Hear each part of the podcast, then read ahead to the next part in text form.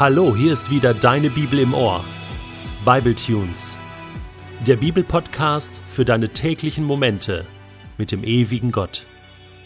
Der heutige Bible Tune steht in Johannes 7, die Verse 40 bis 53 und wird gelesen aus der neuen Genfer Übersetzung. Von diesen Worten beeindruckt meinten einige aus der Menge, das ist wirklich der Prophet, auf den wir gewartet haben. Manche sagten sogar, er ist der Messias. Seit wann kommt denn der Messias aus Galiläa? wandten andere ein. Heißt es nicht in der Schrift, dass der Messias ein Nachkomme Davids sein wird und aus Bethlehem stammt, dem Ort, wo David lebte? So kam es wegen Jesus zu einer Spaltung in der Menge.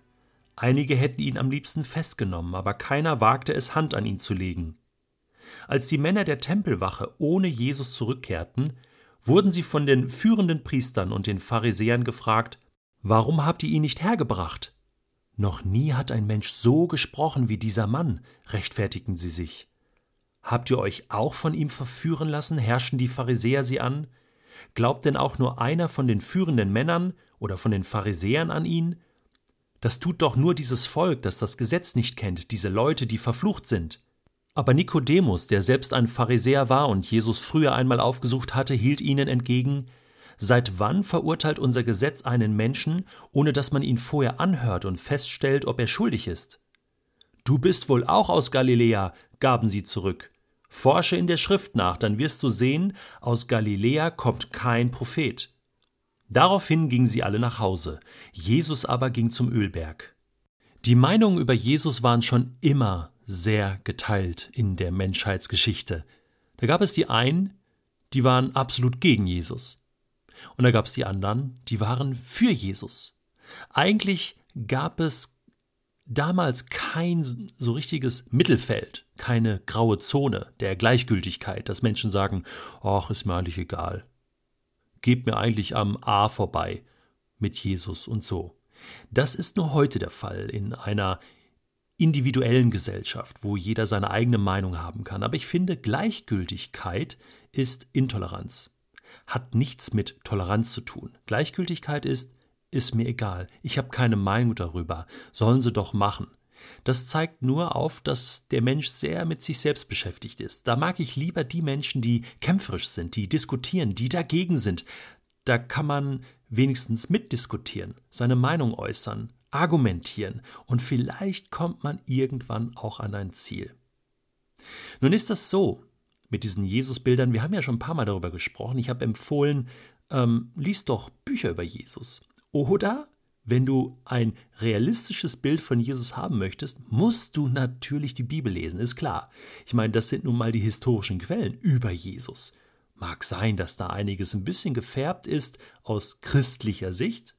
Dennoch sind es historische Berichte. Also, los geht's.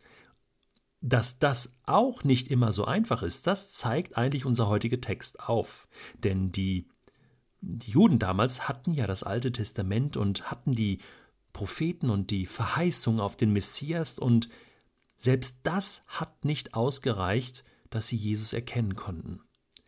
Aber nicht, weil es nicht klar drinstehen würde in den alttestamentlichen Büchern, sondern weil sie es nicht blicken wollten. David Stern schreibt in seinem Kommentar zum jüdischen Neuen Testament auf die Frage zunächst mal, kein Prophet kommt aus Galiläa, sagt er. Also man braucht nicht lange suchen im ersten Teil der Bibel, um festzustellen, dass der Prophet Jona aus Galiläa kam. 2. Könige 14, Vers 25. Also, das mit kein Prophet aus Galiläa, das kann nicht ganz so sein. Da hat man sich so ein bisschen was eingebildet dass der Messias aus der Nachkommenschaft Davids stammt und aus Bethlehem kommt, da hatten die Juden völlig recht. Das steht klar so drin im ersten Teil der Bibel. 2. Samuel 7, Vers 12 bis 13 zum Beispiel. Der Messias, der König, der ewige König, kommt aus dem Geschlecht Davids. Jeremia 23, 5 bis 6. Micha 5, Vers 1. Der kleine Prophet, der verheißt, dass der Herrscher in Bethlehem geboren wird. Dann in den Psalmen 89, 132, Vers 11, auch im Buch 1. Chronik, Kapitel 7, Vers 11 und 14.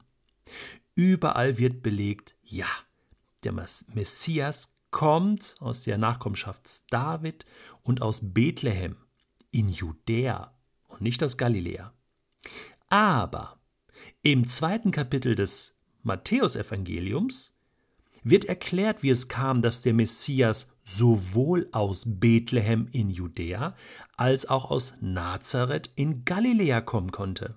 Er wurde in Bethlehem geboren, Prophetie erfüllt, dann aber nach Ägypten gebracht, um, um dem äh, von König Herodes angeordneten Kindermord zu entgehen, und kehrte dann auf Gottes Geheiß nach Nazareth zurück. Strategieänderung. In Lukas 2, 1 bis 7 ist weiter ausgeführt, wie es kam, dass eine Familie aus Nazareth sich zum Zeitpunkt der Geburt von Jesus in Bethlehem aufhielt. Die Römer hatten ja eine Volkszählung angeordnet und befohlen, dass jeder in seine Heimatstadt zurückkehre. Also diese Zweifler damals hätten nachforschen und diese Dinge herausbekommen können. Doch offenbar wollten sie das nicht, wie es nun mal üblich ist bei Menschen, die ihre Entscheidung getroffen haben. Da will man sich nicht mehr durch Tatsachen verwirren lassen, wie es so schön heißt. Wie ist das mit dir? Ich möchte dir einen kleinen Tipp geben. Im Sinne von Vers 52 möchte ich dir sagen, ja, studiere die Schrift.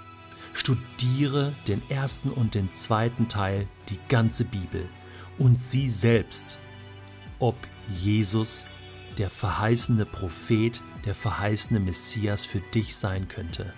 Denn vielleicht passiert dir ja dann dasselbe wie der Tempelwache damals. Die waren völlig geflasht und geplättet von Jesus, weil sie ihn das erste Mal gehört hatten. Oder es passierte das gleiche wie Nikodemus, diesem Gelehrten, der Jesus schon einmal live erlebt hatte und der genau wusste, nein, nein, an Jesus ist auf alle Fälle mehr dran.